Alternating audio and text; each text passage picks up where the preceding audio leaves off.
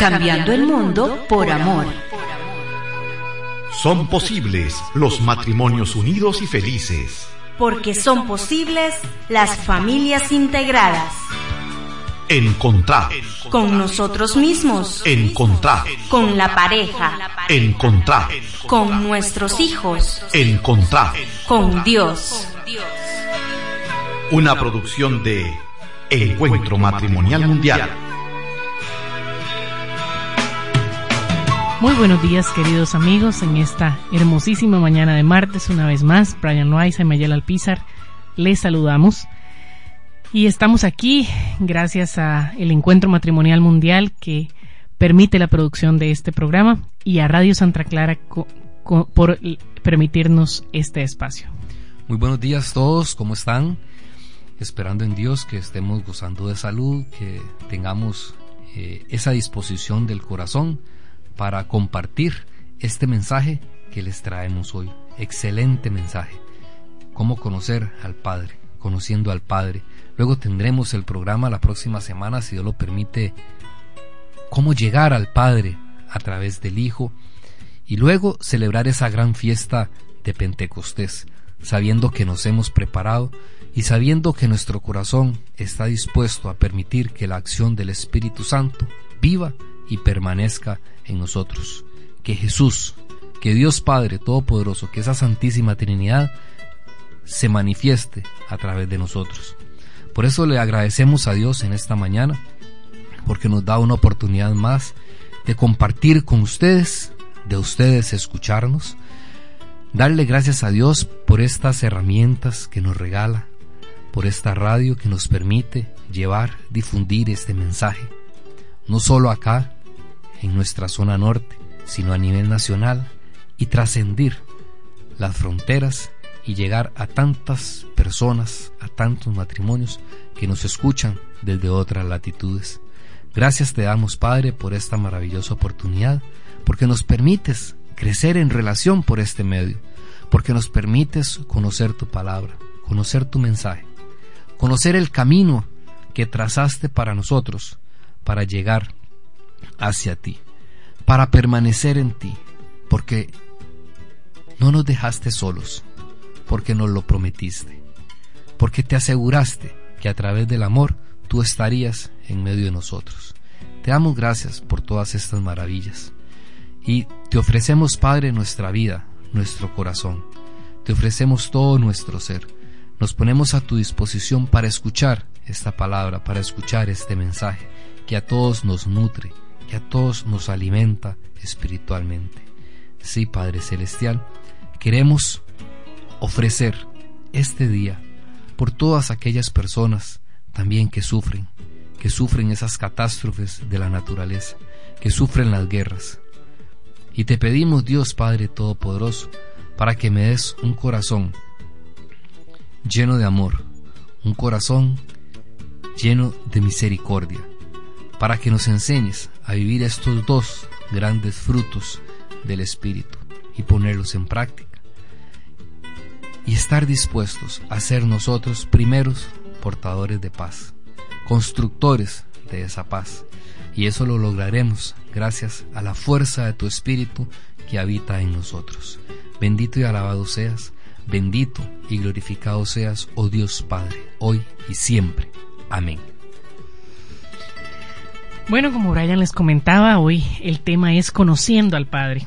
Y vamos a compartir con ustedes una parábola donde se identifican una serie de características y comportamientos en el personaje del Padre que nos va a ayudar a meditar esa condición de ser Padre. Escuchemos lo que nos cuenta San Lucas. Evangelio según San Lucas, capítulo 15 versículos del 11 al 32. Jesús continuó. Había un hombre que tenía dos hijos. El menor dijo a su padre, Dame la parte de la hacienda que me corresponde. Y el padre repartió sus bienes entre los dos. El hijo menor juntó todos sus haberes y unos días después se fue a un país lejano. Allí malgastó su dinero llevando una vida desordenada. Cuando ya había gastado todo, sobrevino en aquella región una escasez grande y comenzó a pasar necesidad. Fue a buscar trabajo y se puso al servicio de un habitante del lugar, que lo envió a su campo a cuidar cerdos. Hubiera deseado llenarse el estómago con las bellotas que daban a los cerdos, pero nadie se las daba. Finalmente recapacitó y se dijo, ¿Cuántos asalariados de mi padre tienen pan de sobra? Mientras yo aquí me muero de hambre. Tengo que hacer algo. Volveré donde mi padre y le diré, Padre, he pecado contra Dios y contra ti. Ya no merezco ser llamado hijo tuyo. Trátame como a uno de tus asalariados. Se levantó, pues, y se fue donde su padre. Estaba aún lejos, cuando su padre lo vio y sintió compasión. Corrió a echarse a su cuello y lo besó. Entonces el hijo le habló, Padre, he pecado contra Dios y ante ti. Ya no merezco ser llamado hijo tuyo. Pero el padre dijo a sus servidores, Rápido, traigan el mejor vestido y pónganselo colóquenle un anillo en el dedo y traigan calzado para sus pies. Traigan el ternero gordo y mátenlo. Comamos y hagamos fiesta, porque este hijo mío estaba muerto y ha vuelto a la vida. Estaba perdido y lo hemos encontrado. Y comenzaron la fiesta. El hijo mayor estaba en el campo.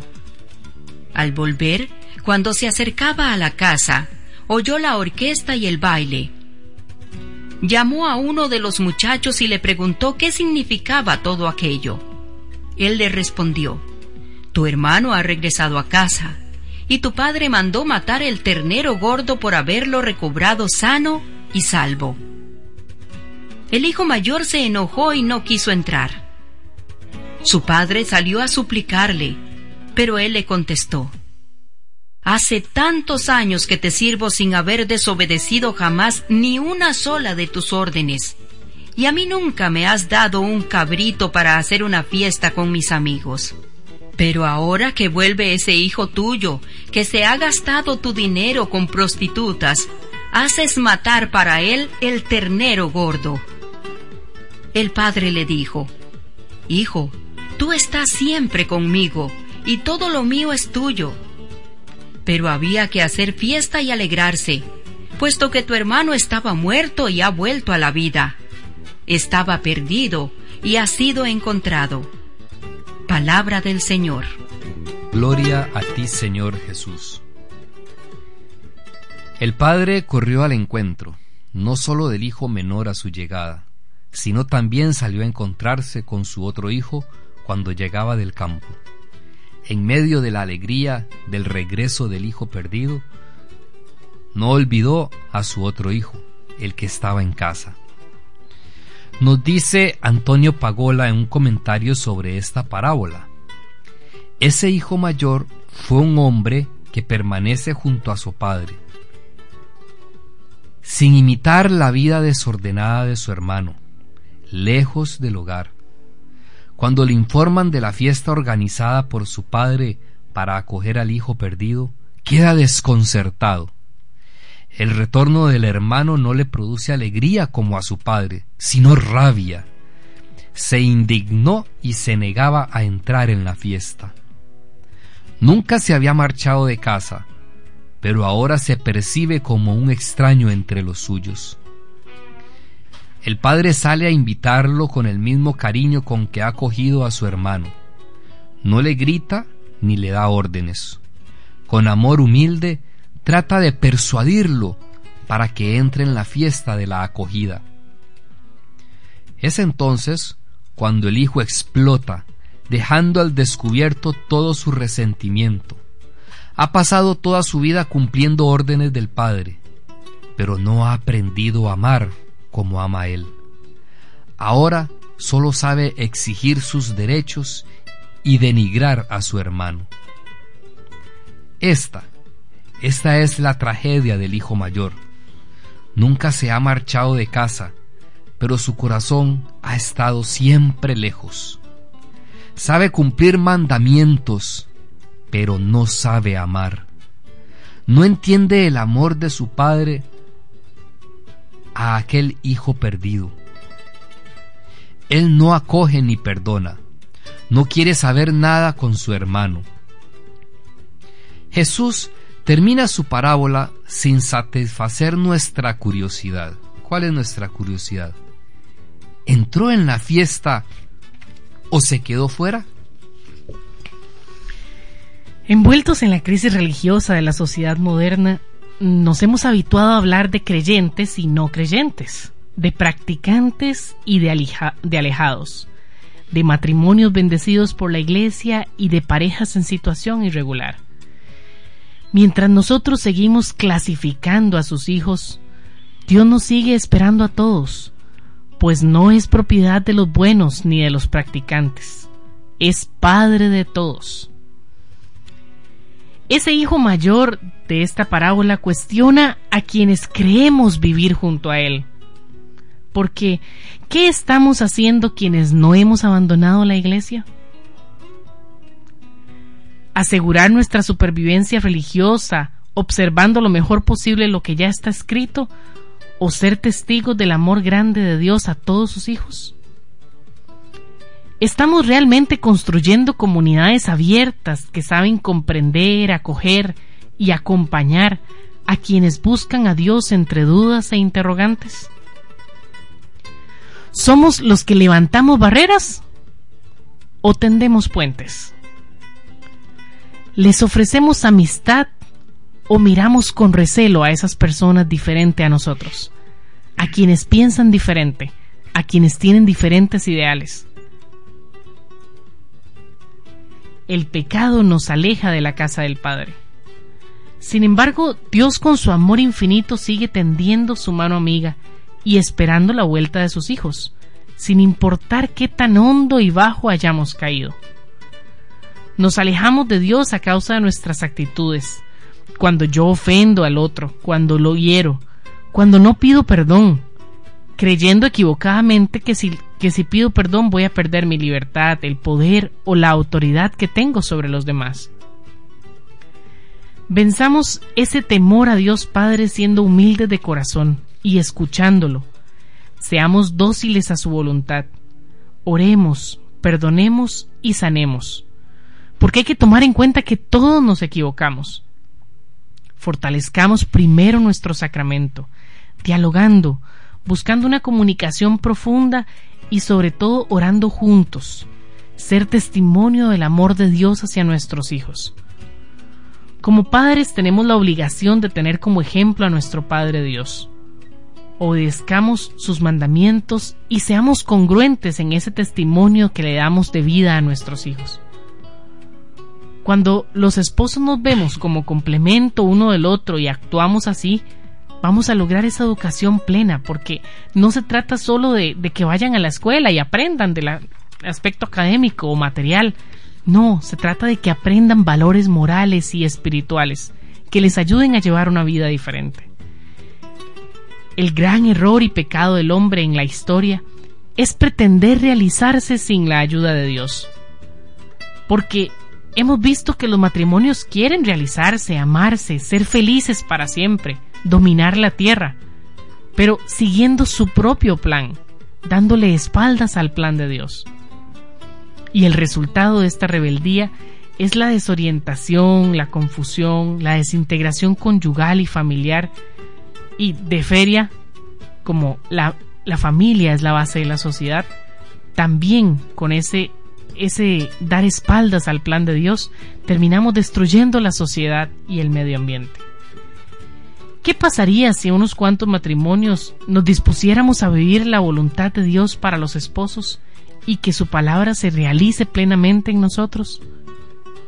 ¿Cuánto cambio haría en esta sociedad si las familias fueran diferentes?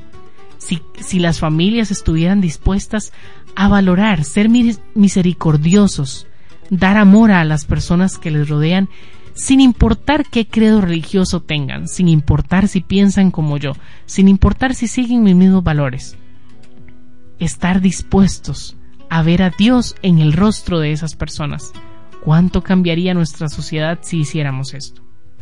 Por eso a nosotros cuando menos Maya y yo, y dentro del encuentro matrimonial, insistimos mucho en conocer sobre los lenguajes del amor, porque cuando nosotros aprendemos y descubrimos acerca de este gran tema, nos permite tener una visión mucho más amplia, comprender mucho más ampliamente el misterio del amor, cómo vivir ese amor más pleno.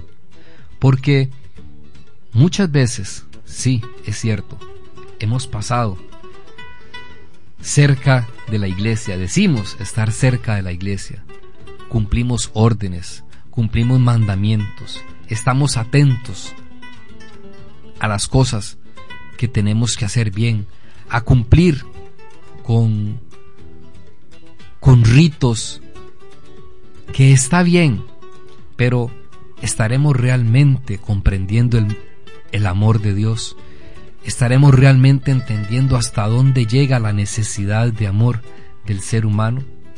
A veces hasta hemos estado dispuestos a servir muchísimo, tal vez en algún grupo, en algún movimiento, en la comunidad, y nos entregamos de lleno a servir. Pero estamos viviendo el amor, pero estamos comprendiendo cuál es el amor del Padre, hasta dónde llega su eterna misericordia, o muchas veces nuestro juicio nos convierte como en ese hijo mayor, que lo tuvo todo, sin embargo, en su interior no lo tenía todo porque estaba lleno de resentimientos, porque estaba lleno, porque era juicioso, porque le costaba entender el verdadero amor de su Padre. Y es que es Jesús quien nos cuenta esta palabra. Y es que es Jesús quien nos trae y nos permite conocer cómo es su Padre. Porque Él está mostrando hasta dónde llega la misericordia del Padre. Porque Él no se fija en el pecado que ha cometido, sino en su necesidad de amor, en su conversión, en su arrepentimiento, y eso es lo que vale para Dios. Vamos a reflexionar cómo está sujeta mi voluntad a la de Dios. Si realmente creemos que Él como Padre tiene un plan para mí y para nuestro matrimonio. Este es un reto grande y hermoso, Muchas veces quiero arreglar mi vida a mi gusto, a nuestro gusto, y se nos hace difícil pensar si lo que yo quiero será lo que Dios quiere para mí y para nosotros. Cada vez que gane el orgullo, el egoísmo, la ira, la rivalidad, el deseo de poder, el machismo, la soberbia, el chisme, el juicio, esto me aleja de su voluntad, pues el plan de Dios es amor, y unidad para nosotros. Y aquí es donde muchas veces nos cuesta coincidir con Él. Por ejemplo, cuando me enojo y no le permito a Maya expresar sus sentimientos o la hiero con palabras, sabiendo el daño que le hago a ella por su lenguaje primario de amor, este comportamiento me aleja de su voluntad. Pues no está mal enojarse, pero Dios me capacita para amarla, controlando mis reacciones, no lastimarla y buscar confrontar, sanar con amor. Soy totalmente consciente de lo que Dios quiere para nosotros. Pero claro, muchas veces eso me llevaba a rebelarme porque su palabra me saca de la comodidad, me reta a practicar ese amor que lo domina todo, ese amor que lo puede todo, ese amor que cobija, ese amor que cubre, ese amor que es la mayor fuerza para transformar corazones, ese, ese amor que es el que tiene el mayor poder de liberar a las personas. Y yo me pongo a ver, ¿acaso el padre cuestiona a su hijo cuando llega y en qué gastaste el dinero y qué hiciste y por qué lo hiciste y ves que te lo advertí y ves que te lo había dicho? No, el padre sale a su encuentro, lo abraza e inmediatamente la reacción es hagamos una fiesta, hagamos fiesta. No cuestiona, nosotros no debemos cuestionar, debemos estar dispuestos a aceptar el perdón de los demás, esa disculpa de los demás. Debemos estar dispuestos a reconciliarnos. Cuando vemos que alguien entra a querer ser partícipe de la iglesia, no cuestionemos, ¿y este qué hace aquí? ¿Y este por qué está aquí? Este no merece estar aquí. No. Abracémoslo, acojámoslo, que se perciba tan amado como pudo percibirse ese hijo menor al llegar a casa, donde su padre ni siquiera le dio tiempo de poner todo lo que había planeado decirle para disculparse con su padre. No. Seamos como ese padre. Seamos como ese padre capaz de acoger, de perdonar. Y yo estoy totalmente seguro que ese amor que acoge, que esa misericordia que se da a los demás, tiene más poder de transformación que mil palabras de reprensión. Yo me acuerdo que antes de hacer nuestro fin de semana de encuentro matrimonial, eh, por cualquier cosa nuestras discusiones se volvían muy acaloradas, al punto que nos gritábamos y nos lastimábamos profundamente. Después de cada momento de esos de tensión tan tristes, yo solía irme a un rincón a llorar. Me sentía triste y desilusionada, tanto que percibía que mi corazón se desgarraba a pedazos. Y recuerdo que en medio de mi tristeza, al ver que apenas estábamos empezando nuestro matrimonio, y ya no daban ganas de seguir así, yo solía decirle a Dios, no puede este ser tu plan para nosotros. ¿Por qué esta tristeza tan profunda me aleja tanto de la ilusión con la que yo me casé? Claro, yo sabía que algo teníamos que estar haciendo mal, porque realmente aunque nos esforzábamos no, no salíamos adelante. Probablemente ahora sé que en esa época para mí era más fácil hacer las cosas como yo quería o como a mí me parecían que estaba bien y seguir haciendo oídos sordos para no escuchar la voz de Dios. Luego me di cuenta de que casi todo lo hacíamos con nuestras propias fuerzas, porque realmente Dios no era parte de nuestro día a día. Y para empezar, reconocer que no conocía el plan que Dios tenía para nosotros fue un comienzo para transformar nuestro matrimonio. Hoy les puedo decir que estoy segura de que teníamos que pasar esos momentos de conflicto porque necesitábamos madurar y crecer. Y Dios, Dios quería además despertar en nosotros una necesidad de Él tan fuerte que no volviéramos a separarnos de su plan. Aunque en un principio creímos que este conflicto era algo muy negativo, después realmente hemos podido apreciar porque nos ha permitido fundirnos más con Dios. Y así en nuestra vida diaria hay muchos momentos en que podemos tener esa tentación de rebelarnos ante el plan de Dios, sobre todo cuando tenemos que amar a pesar de, cuando nos toca amar a un ser imperfecto que no se lo merece, cuando nos toca aceptar que debemos permitir esas debilidades en nuestro cónyuge porque debemos aceptarla para ser nosotros el complemento que el otro necesita cuando duele tomar la decisión de amar porque esperamos que nos amen primero.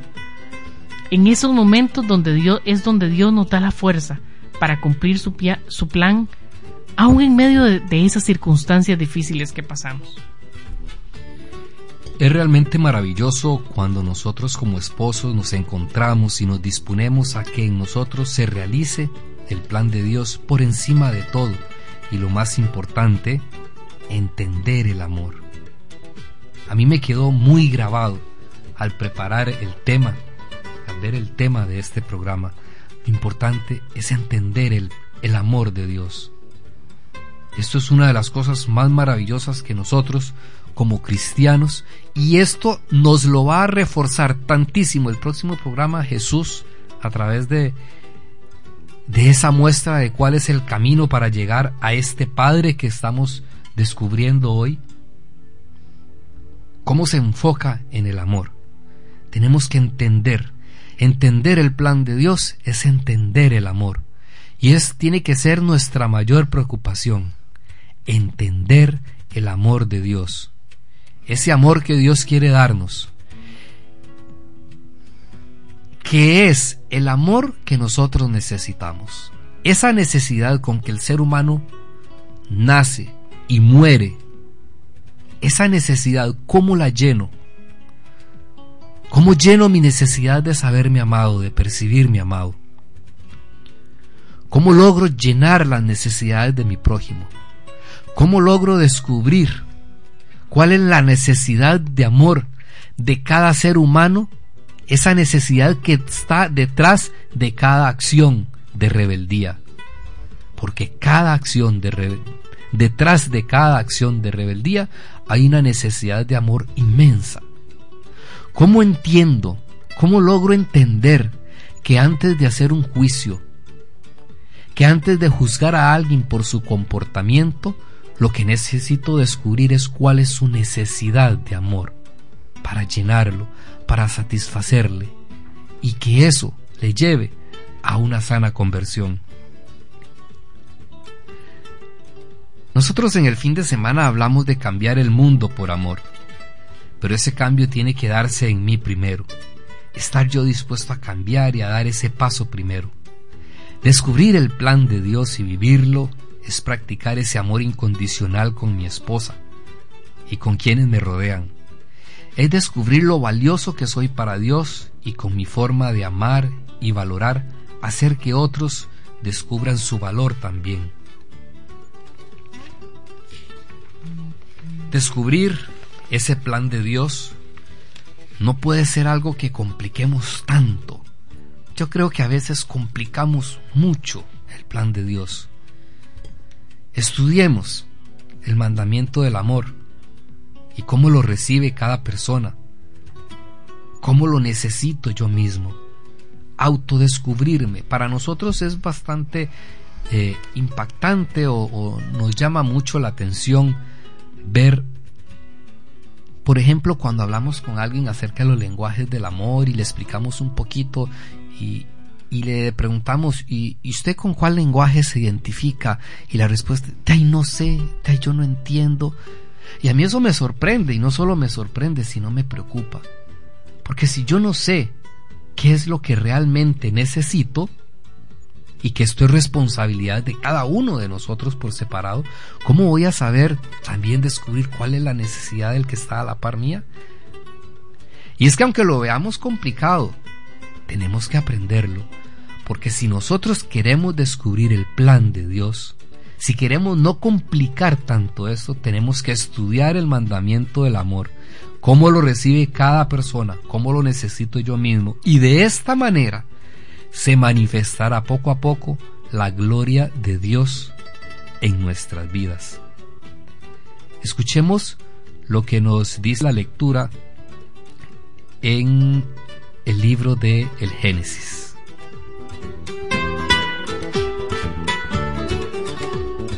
Lectura del libro del Génesis, capítulo 1, versículos del 26 al 31. Dijo Dios, hagamos al hombre a nuestra imagen y semejanza, que tenga autoridad sobre los peces del mar y sobre las aves del cielo, sobre los animales del campo, las fieras salvajes y los reptiles que se arrastran por el suelo. Y creó Dios al hombre a su imagen. A imagen de Dios lo creó. Varón y mujer los creó. Dios los bendijo diciéndoles, Sean fecundos y multiplíquense, llenen la tierra y sométanla. Tengan autoridad sobre los peces del mar, sobre las aves del cielo, y sobre todo ser viviente que se mueve sobre la tierra. Dijo Dios, Hoy les entrego para que se alimenten toda clase de plantas con semillas que hay sobre la tierra, y toda clase de árboles frutales. A los animales salvajes, a las aves del cielo, y a todos los seres vivientes que se mueven sobre la tierra, les doy pasto verde para que coman. Y así fue. Dios vio que todo cuanto había hecho era muy bueno, y atardeció y amaneció. Fue el día sexto. Palabra de Dios. Te alabamos, Señor. Vamos a ir a una pausa comercial y ya regresamos.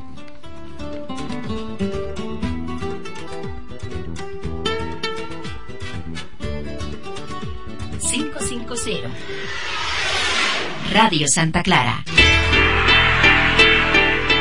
Centro Comercial Meco, el mejor lugar para comprar compartir y lucir a la moda presenta Vivencias, un alto en el camino para reflexionar y continuar construyendo vida para los hombres y mujeres de hoy.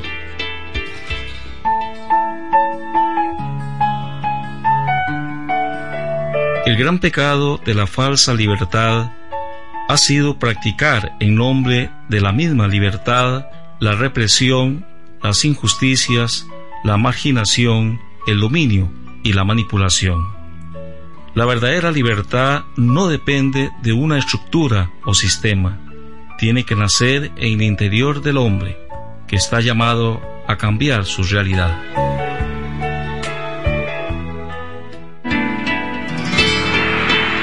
Centro Comercial Meco, el mejor lugar para comprar, compartir y lucir a la moda presentó Vivencias, un alto en el camino para reflexionar y continuar construyendo vida para los hombres y mujeres de hoy.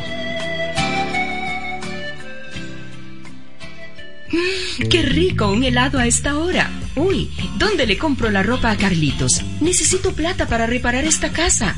Todo eso y más lo puede hacer en Centro Comercial Meco en el corazón de Ciudad Quesada. Aquí está Mutual Alajuela, las delicias de Kiwi, Tienda Princesitas, Bazar Nati, ropa íntima por catálogo Cristel, boutique de ropa americana Mari y más. No de vueltas y vueltas, buscando dónde comprar. Venga ya a Centro Comercial Meco en Ciudad Quesada. Tomar una cucharadita de miel de abeja en el desayuno nos proporciona y beneficia con más energía para nuestras actividades físicas diarias. La miel de abeja con limón alivia las molestias de la garganta, calma la tos, además baja la fiebre. La miel de abeja nos protege de infecciones debido a sus propiedades antisépticas. Bueno, no nos alcanzaría el tiempo para enumerar las propiedades y beneficios de la miel de abeja. Por eso venga ya a Radio Santa Clara, edificio Senco, calle Hogar de Ancianos, Ciudad Quesada, y adquiera la pura miel de abeja, el remedio universal. La radio en el corazón de nuestra gente. Radio Santa Clara. Continuamos en este su programa Encontrados. Esta lectura del Génesis hay una particularidad. Dijo Dios, hagamos al hombre a nuestra imagen y semejanza. ¿Con quién habla Dios? Dios no está solo, el Padre no está solo, no actúa por sí solo, no toma sus decisiones, no dice esto es lo mío, voy a hacer esto, aquí yo soy el que mando. Hagamos al hombre a nuestra imagen. ¿Por qué habla de nuestra? Él no está solo está en su Hijo, la palabra hecha carne, el Espíritu que revoloteaba sobre las aguas. Y actúa Dios en esa unidad. Dios habla a través de esa unidad. Y creó Dios al hombre a su imagen. A imagen de Dios los creó Dios. O sea, nos hizo a su imagen. A estas criaturitas que estamos aquí hoy hablándoles, a ustedes que están escuchando, y al resto de la humanidad que ha habitado y que está sobre la tierra. Nos ha creado a su imagen, para que reflejemos su imagen, para que reflejemos ese amor, para que reflejemos esa unidad, donde no son mis decisiones, son nuestras decisiones. Y es un principio que tenemos que vivir dentro del sacramento del matrimonio si queremos construir nuestra vida según el plan de Dios actuar bajo nuestras decisiones, ser responsables de mis comportamientos sabiendo que afecto a otros. Somos imagen de Dios y en, dentro del matrimonio somos responsables de reflejar la imagen de esa Santísima Trinidad que todo lo ha creado, que vive, que existe. Dios nos ha creado a su imagen para que actuemos según su imagen para que estemos conectados con Él. Nos dio el poder de dominar la tierra, de dominarlo todo. sobre, sobre todo ser viviente que se mueve sobre la tierra. Nos ha dado ese, peor, ese, poder, porque nos creó a su imagen y semejanza. Pero más que poder, quiere que reflejemos ese amor, esa unidad que Él nos muestra. Por ese encuentro buscamos cambiar mucho la manera de hablar cuando digo mi casa, mi carro. No, es nuestra casa, es nuestro carro. Son nuestros hijos. No es mi decisión, son nuestras decisiones. Ya no actúo por mí mismo, porque aunque somos dos personas distintas, somos una sola carne, somos un solo ser, y estamos llamados a mostrar la imagen de Dios al mundo. Por lo tanto, todo lo que hagamos no es lo que yo hago, no, es lo que decidimos hacer nosotros. Dios toma el parecer de otras, podríamos llamarle personas, seres, Dios no dice, voy a hacer al hombre a mi imagen. No, hagamos al hombre. Por eso nos parecemos a Dios. Por eso Él nos ha capacitado para amar. Por eso nos ha capacitado para cumplir sus mandamientos. Por eso Jesús nos dijo, ustedes podrán hacer cosas mayores que las que yo hice. Cosas mayores que las que hizo Jesús. Y yo me pongo a ver, Jesús resucitó muertos. Jesús calmó las olas del mar, sanó cuántos enfermos. Y esto es lo que nos cuentan, de lo que cuenta la historia. ¿Cuántas obras, cuántas cosas podemos hacer nosotros? Pero para esto tenemos que seguir su plan. Y la próxima semana los invito a que no se lo pierdan, porque es increíble lo que Jesús nos va a regalar. Cómo Jesús nos va a enseñar cómo llegar a este Padre a este creador, a este a este todopoderoso, más que todopoderoso, todo misericordia, amor infinito.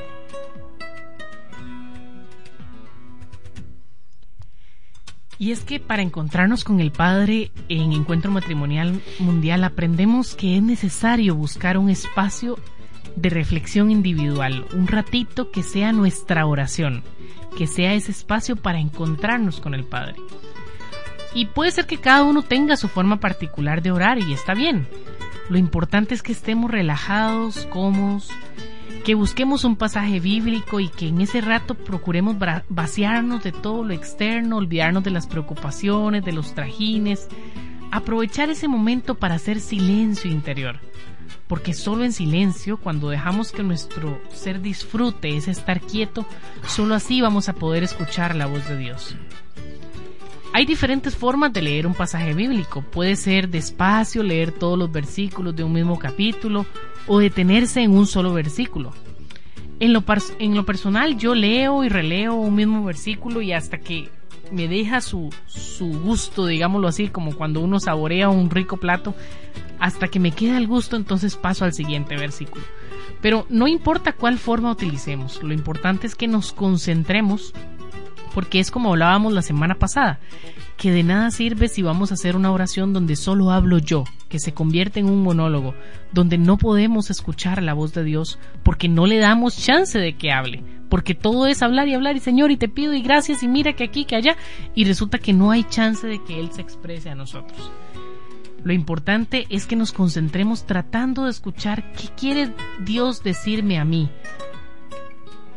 No cómo me siento con esto, sino qué me dice Dios a mí a través de esto, a través de esto que estoy leyendo. ¿Qué mensaje quiere dejar Dios en mi vida?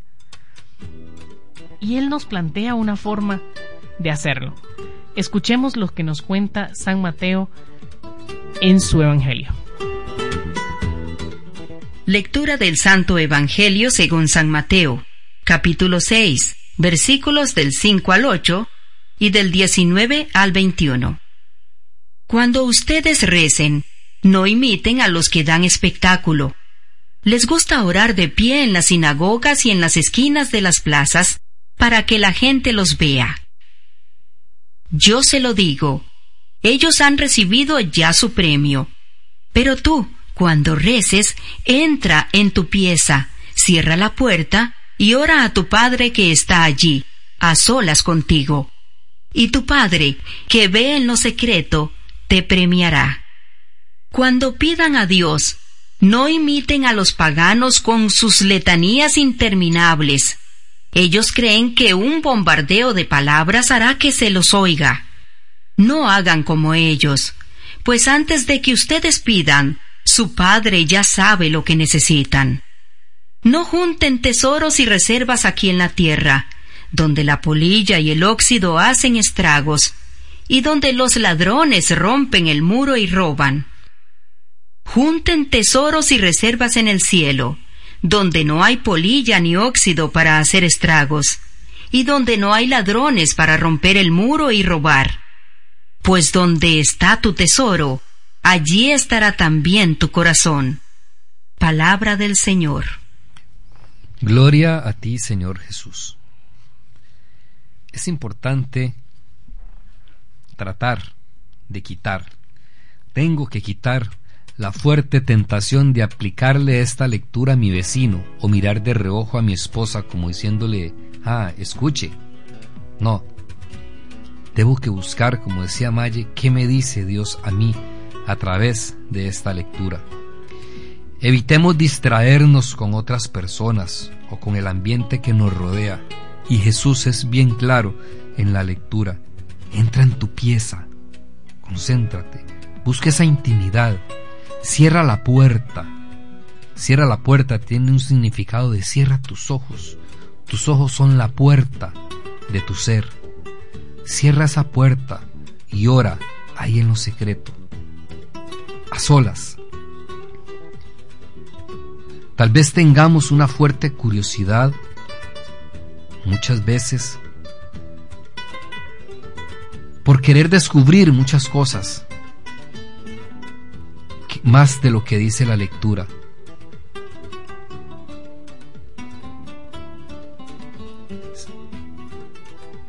Pero es importante que muchas veces leamos un poquito de la palabra y busquemos entenderla. Y entrando en esa intimidad con Jesús, busquemos entender qué es lo que nos quiere decir. Yo descubrí que al desconectarme totalmente del mundo, donde un celular ni nada me distraiga, es como mejor puedo escuchar a Dios. Por ejemplo, o si estoy en la Eucaristía, en la misa, hay muchas, tantas formas de distraerse uno que quien lee la lectura dice palabra de Dios y cuando voy a contestar digo, ay, ¿qué era lo que decía? O el sacerdote después del Evangelio dice, palabra del Señor y ya se me había olvidado cómo había empezado, cuál era la lectura. Mi mejor forma de concentrarme es cerrar mis ojos, es visualizar lo que dice la lectura, es transportarme a ese pasaje. Me llamó muchísimo la atención en el programa pasado cuando decía que que nosotros para escuchar la palabra de Dios tenemos que tener el mismo espíritu con que fue escrita. Y es que la palabra de Dios fue escrita por hombres, inspirada por el Espíritu de Dios, inspirada por Dios mismo a través de su Espíritu.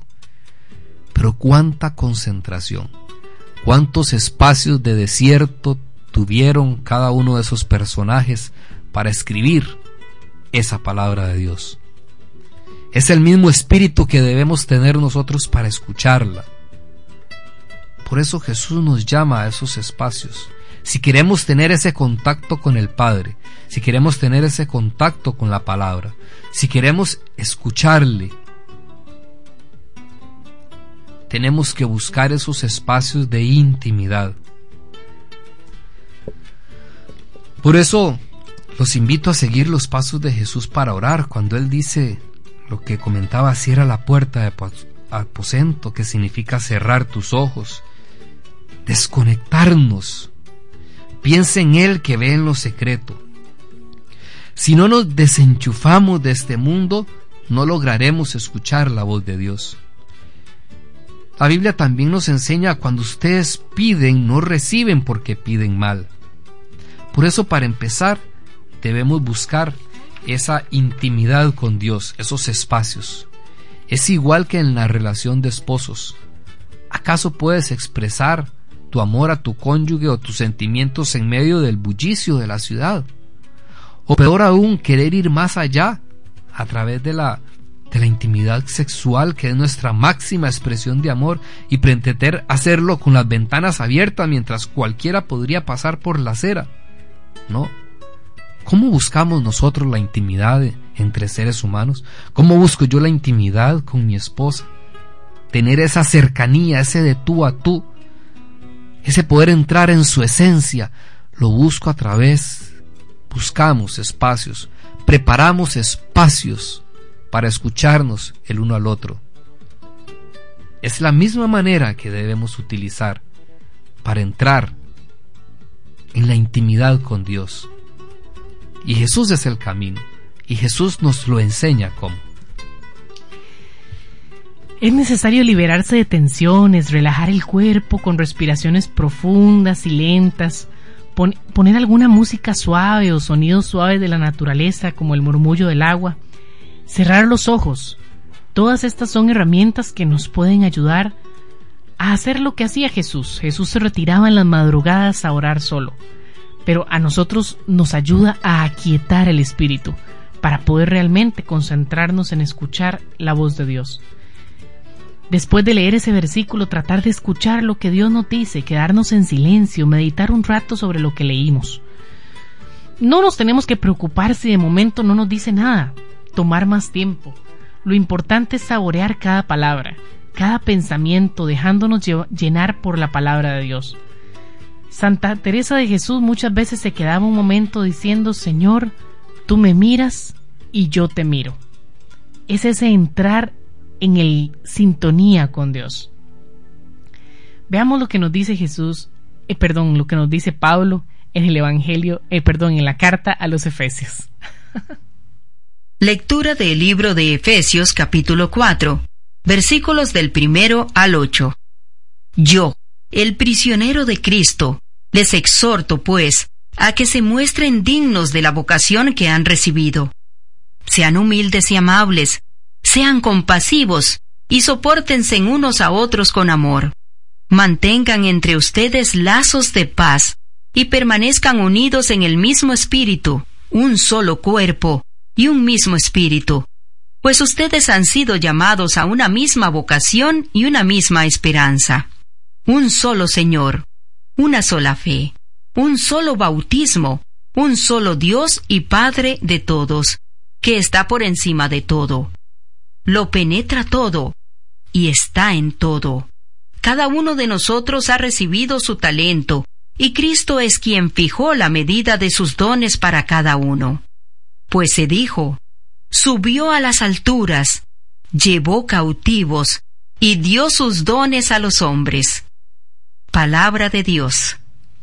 Te alabamos, Señor. Después de hacer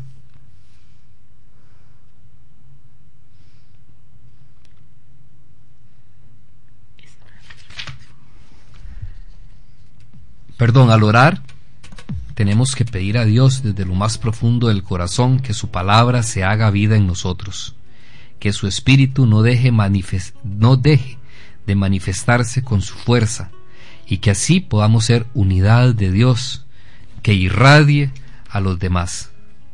Porque ese es el mensaje que nos deja, que quiere el Padre para nosotros, irradiar ese amor, irradiar esa misericordia, ese perdón.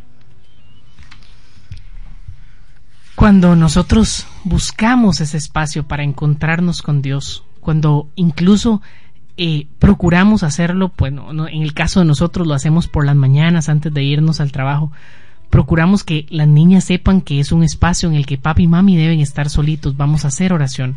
Con ellas lo hacemos por las noches, en la noche, ya en familia, pero en las mañanas procuramos buscar ese espacio solo, a solas. Y es tan importante para nosotros ese espacio para ponernos en paz con Dios, para buscar ponernos en sintonía con Él, en sintonía entre nosotros también, porque a veces, incluso si hemos tenido alguna discusión, algún desacuerdo el día anterior, ese espacio nos ayuda a limar asperezas, a volvernos a poner en paz, a volver a buscar esa empatía entre Brian y yo, esa sintonía, para iniciar un nuevo día y arrancar con ganas, sabiendo que realmente estamos en sintonía los dos. Porque muchas veces nos dejamos llevar por esas diferencias que nos alteran y eso hace que realmente se pierda la posibilidad de disfrutar ese día solo porque nos dejamos llevar por esas diferencias que no sanamos, que no buscamos ese espacio para confrontar, para encontrarnos, o que no hemos buscado también para escuchar qué quiere Dios de nosotros y que nos ilumine a ver cómo resolvemos una situación. Entonces busquemos ese espacio personal, como esposos, en familia, pero necesitamos escuchar esa voz de Dios en nuestras vidas constantemente. Durante estos días que nos quedan de este tiempo litúrgico de Pascua, de Resurrección, este, nos preparamos, como les hemos dicho, para celebrar la fiesta de Pentecostés. Pero ¿qué es celebrar esa fiesta de Pentecostés? ¿Cómo, cómo nos preparamos para realmente vivir actuando por el Espíritu Santo, pareciéndonos a esa imagen, a esa semejanza de Dios. Bueno, existe un camino. En este programa hemos hablado sobre cómo conocer el Padre. Tenemos que conocer al Padre. Vamos a conocer al Hijo en el próximo programa. Luego al Espíritu Santo y así concluir la acción. Porque el Espíritu no actúa solo. En el Espíritu está Dios, está el Hijo. Son tres personas distintas que actúan juntos, que hacen las cosas juntos, como lo decía la lectura de Génesis. Hagamos, hagamos lo que ellos hacen, lo hacen juntos. Jesús, esa palabra hecha carne, decía, yo no hago nada por mi voluntad, sino que todo lo que hago es lo que he visto hacer del Padre. Jesús también en, una de las lecturas de esta semana Jesús nos decía, me parece que fue ayer, que Jesús decía, quien me ve a mí ve al Padre. Y había uno de sus discípulos que le decía, muéstranos al Padre. Y Jesús le, lo reprendía diciéndole, ¿cuánto tiempo llevo con ustedes? Y me dices, muéstrame al Padre. Porque quien ve al Padre me ve a mí. Y Dios nos hizo a su imagen y semejanza. Esto significa que nosotros, no solo como esposos, sino como cristianos, como seres humanos, tenemos que parecernos a Dios en ese ser, en esa unidad, para que el Espíritu realmente actúe en nosotros, para que el Espíritu realmente se manifieste, porque como decíamos la semana pasada, la acción del Espíritu Santo no es de fuera hacia adentro, sino tiene que ser de dentro hacia afuera. El Espíritu actúa en nosotros de nuestro interior hacia afuera. Pero ¿qué se necesita para que ese espíritu actúe de nosotros de dentro hacia afuera? Es lo que veremos la próxima semana y es lo que vamos a ir aprendiendo poco a poco, paso a paso. Ya estamos llegando al final de nuestro programa, pero antes queremos compartir con ustedes eh, el testimonio de un sacerdote que hace, desde hace ya varios años, colabora y comparte su vida de fe también con el Encuentro Matrimonial Mundial.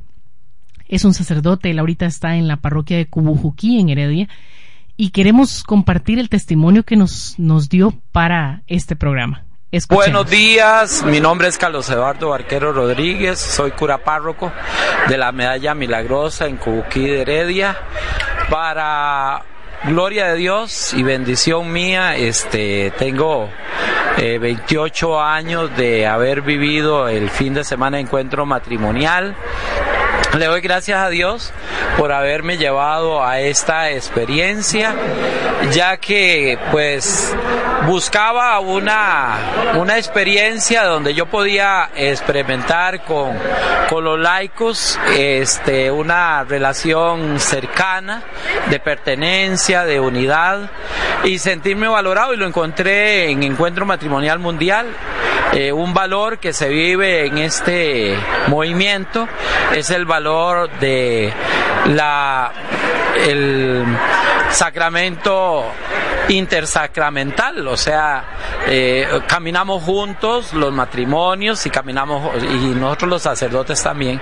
Entonces, toda la experiencia de los matrimonios, cuando los vemos después de un fin de semana, donde se han renovado, donde han tomado la decisión de amar y ante todo viven el plan de Dios eh, me fortalecen muchísimo en mi sacramento para poder seguir sirviendo con, con alegría, pero ante todo, pues eh, aprender que realmente en el sacramento del matrimonio, el sacramento del orden sacerdotal, son caminos de santidad donde realmente el Señor nos ha trazado unos mandatos, unas leyes de las cuales eh, viviéndolas, especialmente eh, teniendo siempre la fidelidad, pues nosotros podemos realmente sentir e-, esa alegría y esa fuerza y ese ánimo para que podamos eh, servir con alegría. Después de mi fin de semana ya me involucro más con la gente, comparto más sus alegrías, sus tristezas, y si es una enfermedad, pues me acerco a la familia, si es, eh, están viviendo un momento de duelo, pues darles el apoyo en la dirección espiritual, pues trato y me esfuerzo de atenderlos de la mejor manera. O sea, tengo claro el mandamiento de Jesús, os doy un mandamiento nuevo, que os améis unos a otros como yo los he amado. Por eso eh, le doy gracias a Dios por esta experiencia de encuentro matrimonial mundial y invito a los matrimonios a que vivan la experiencia. Si no han vivido el fin de semana encuentro matrimonial mundial, vívalo.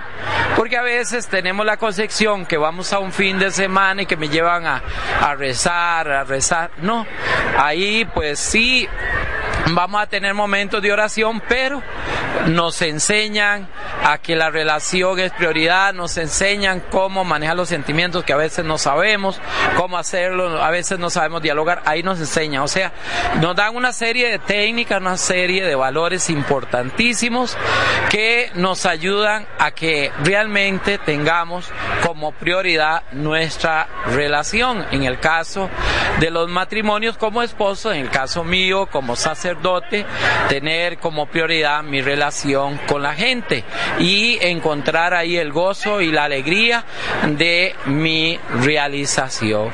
Eh, decirles vale la pena eh, darse ese regalo, por eso matrimonio los invito a que se den ese regalo de fin de semana para que a través de esta experiencia puedan salir de la rutina, del cansancio o a veces de la disilusión, porque todos en tanto en el sacramento del matrimonio como el sacramento del orden, muchas veces eh, pues vivimos el romance, pero nos llega la desilusión y a veces no sabemos cómo salir de la, de la desilusión.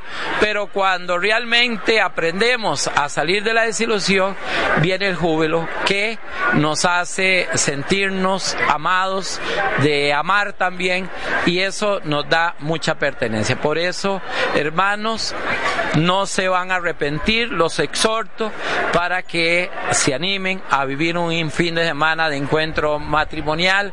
Pueden dirigirse a estos matrimonios aquí en la radio o buscan en sus comunidades quién ha vivido el fin de semana y a través de ellos les ponen en contacto. Así es que que Dios me los bendiga y que desde aquí les mando la bendición en nombre del Padre, Hijo y Espíritu Santo. Amén. Damos gracias al Padre Carlos Eduardo Arquero que compartió su testimonio con nosotros. Hasta aquí llegamos a un programa más de Encontrados. Si quieren comunicarse con nosotros o quieren más información sobre el fin de semana de Encuentro Matrimonial Mundial, nos pueden contactar al 8302-0123. 8302-0123. Un caluroso saludo a los Hidalgo y Nadia y Mauricio que estuvieron reportando su sintonía. Muchas gracias a todos y recordarles no se pierdan el próximo programa, va a estar súper interesante tanto como este. Muchas gracias a todos por su sintonía, muy buenos días.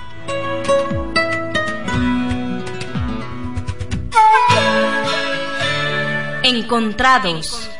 Una producción de Encuentro Matrimonial Mundial. Encontrados. Porque amar es una decisión.